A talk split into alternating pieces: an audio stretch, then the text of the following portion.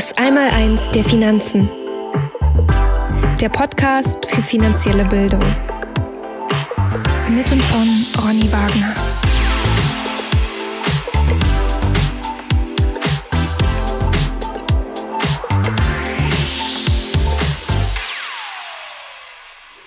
Herzlich willkommen zum Podcast Das Einmaleins der Finanzen. Mein Name ist Ronny Wagner und heute wollen wir uns über das Thema des Goldstandards unterhalten. Es gab ja da in den letzten Wochen und Monaten zahlreiche Pressemitteilungen und Erklärungen und Diskussionen. Ähm, ich möchte das Thema mal beleuchten und bis gleich.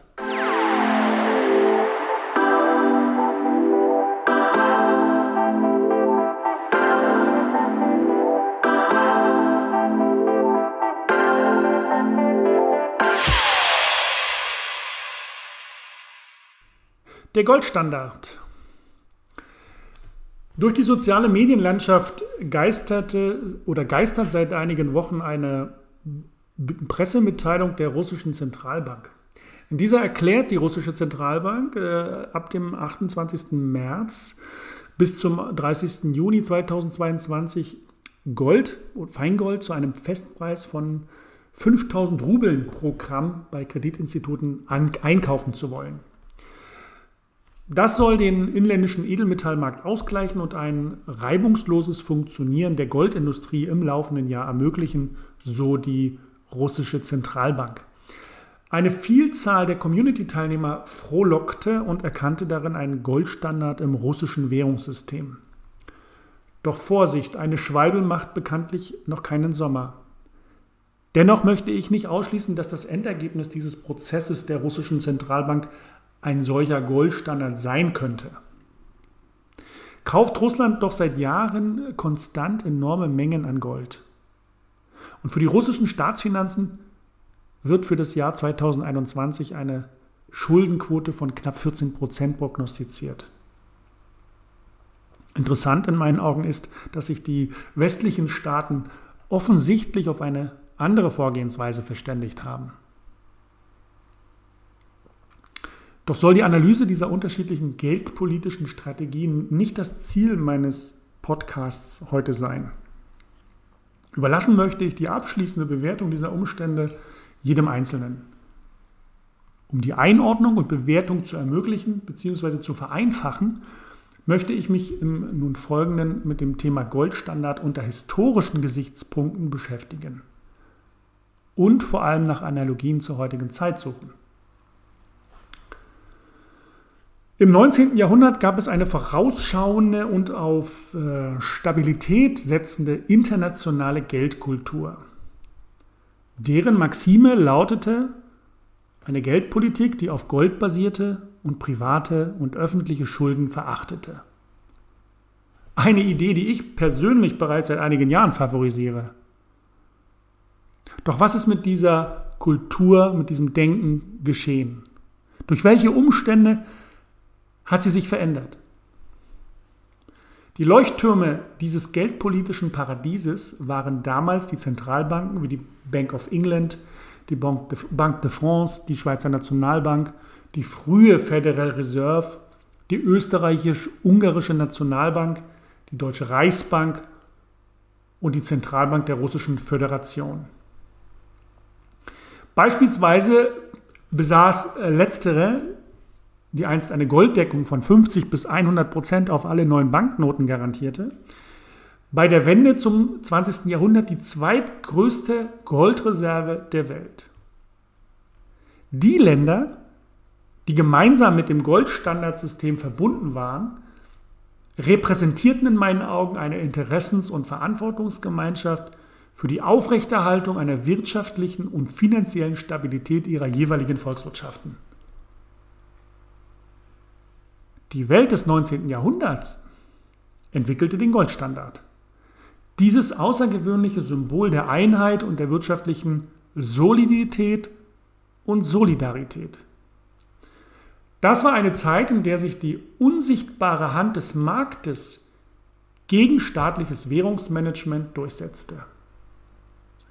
Die Einlösbarkeit von Geld in Gold ermöglichte eine Stabilität der Wechselkurse. Kredite wurden nur so weit ausgegeben, wie die Kapitalreserven es zuließen.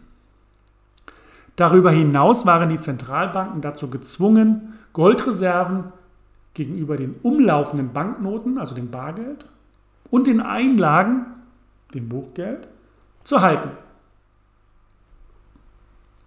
Was war denn der, des Pudels Kern der damaligen Geldpolitik? Von welchen Überzeugungen waren die Verantwortlichen denn motiviert? Die Metapher der unsichtbaren Hand des Marktes. Diese sprachliche Bedeutungsübertragung stammt aus Adam Smiths Werk Wohlstand der Nationen.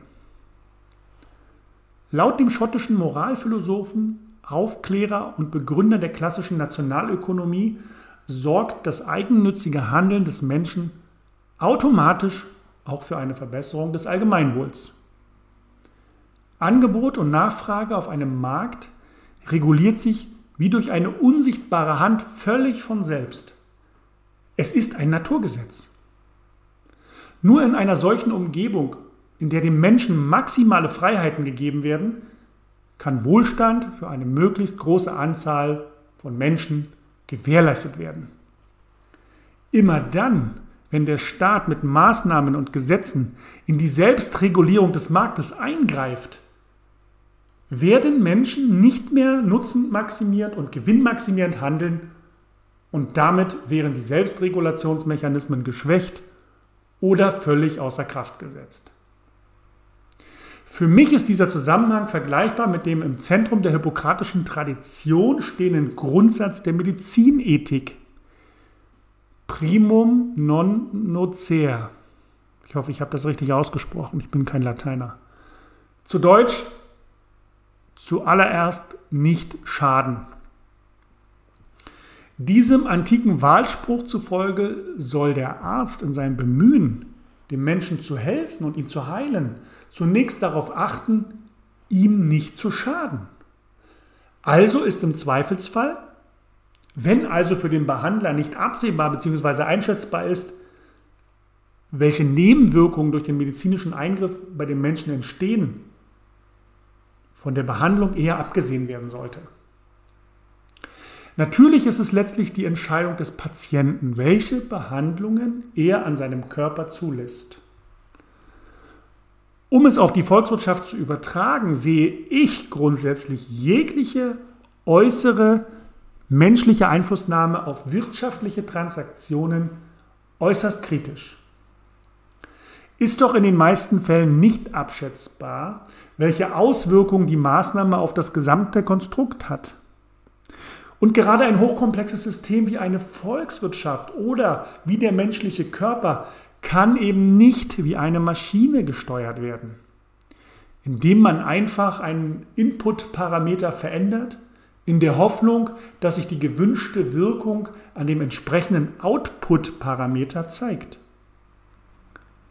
So einfache kausale Ursache-Wirkungsketten sind in hochkomplexen Systemen eben nicht vorhanden.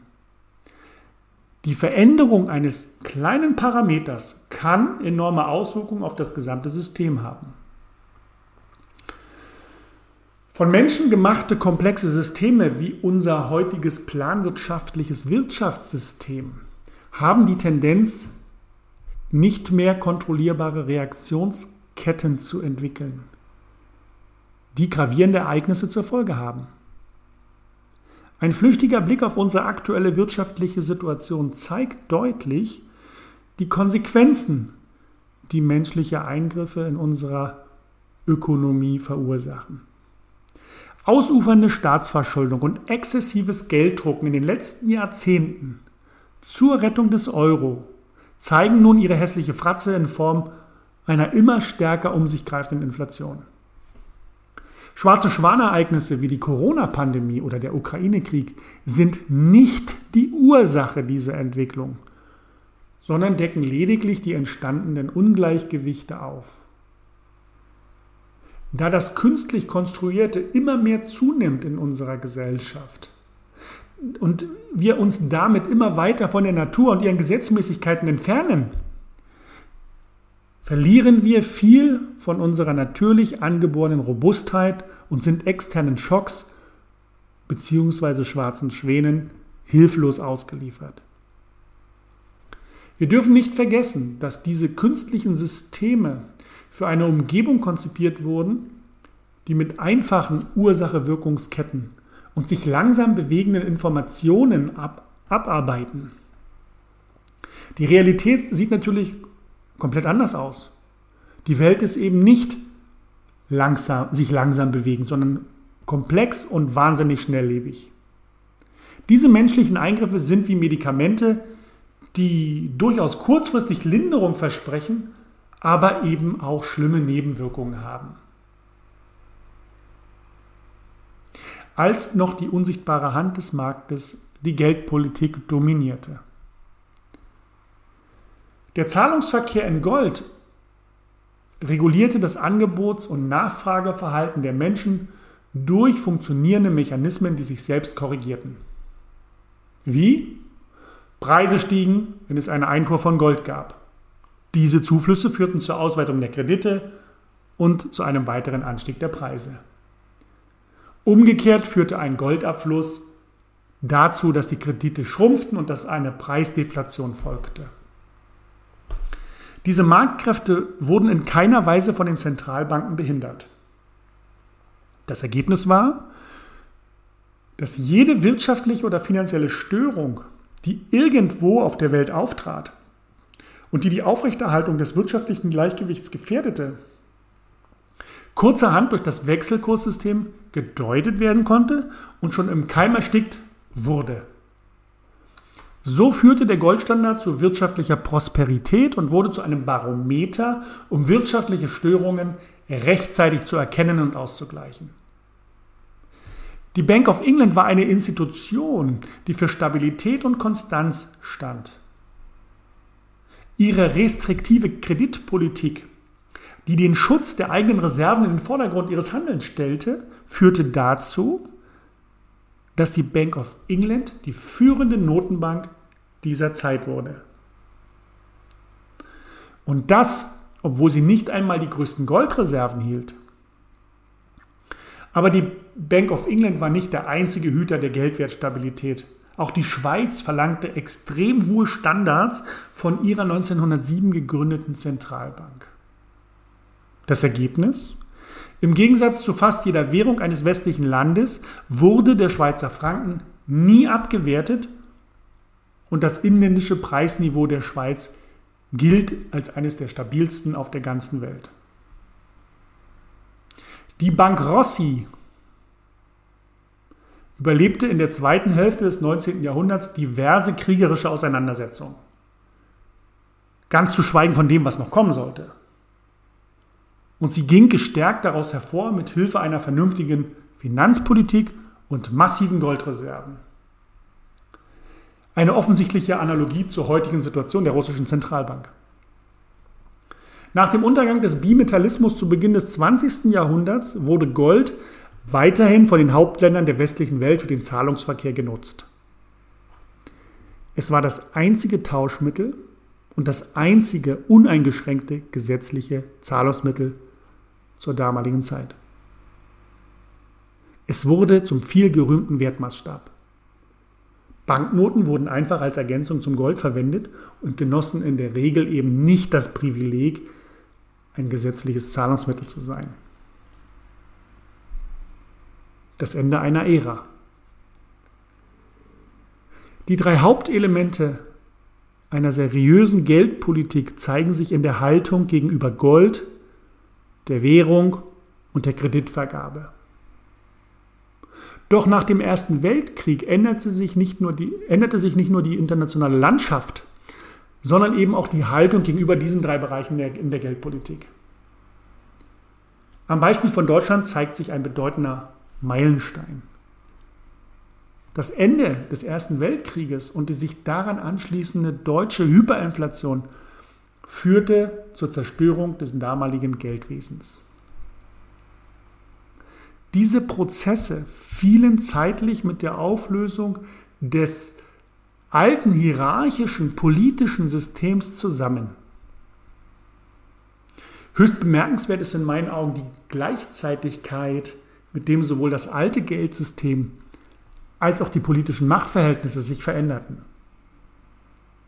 Zwei Autoritäten der damaligen Zeit stürzten und sie hinterließen den Zwang zur Konstruktion völlig neuer Systeme.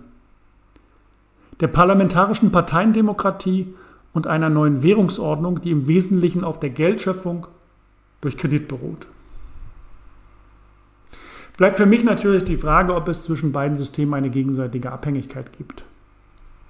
Doch die Frage werden wir jetzt hier nicht abschließend klären können.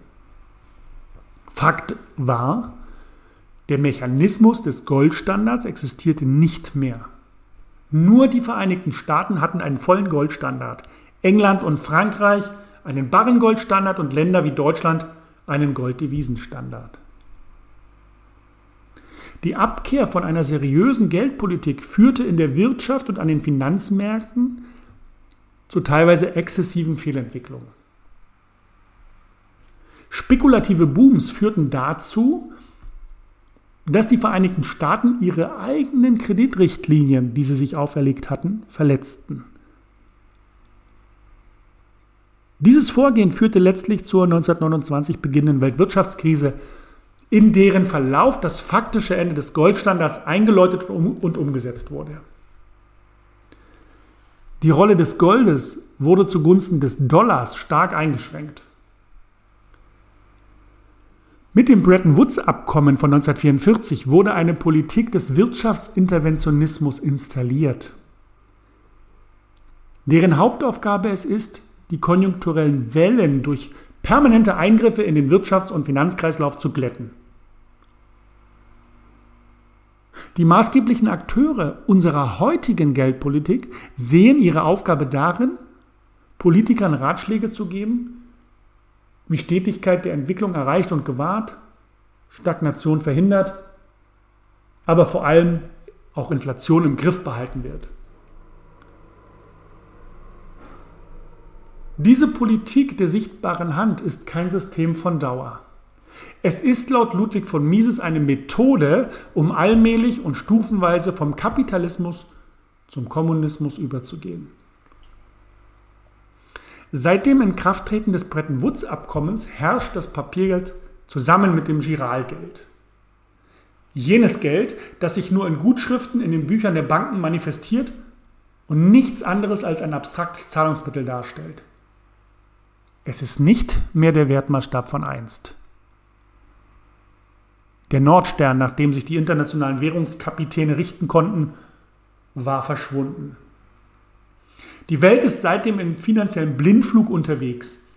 Schlagworte wie Quantitative Easing, Nullzinspolitik und Helikoptergeld lassen in mir die Frage aufkommen, ob die moderne Demokratie, die bereits in Entartung durch Lobbyismus und Bürokratisierung begriffen ist, überhaupt zur Bewahrung guten Geldes fähig ist. Obwohl, ich kenne die Antwort auf diese Frage bereits. Und damit sind wir auch äh, schon wieder am Ende des äh, Podcastes. Ich hoffe, es hat euch gefallen. Ähm, an dieser Stelle sei nochmal darauf äh, verwiesen, dass ich regelmäßig einmal eins der Finanzen-Webinare anbiete. Ich würde mich freuen, wenn ihr euch dort anmeldet und wir dort gemeinsam mal so einen Abend zusammen verbringen, um einfach mal so ein paar Dinge zu diskutieren und zu besprechen. Ihr könnt in diesen Webinaren eure Fragen loswerden. Also legt los, meldet euch an auf der Webseite einmal eins der Finanzen.de.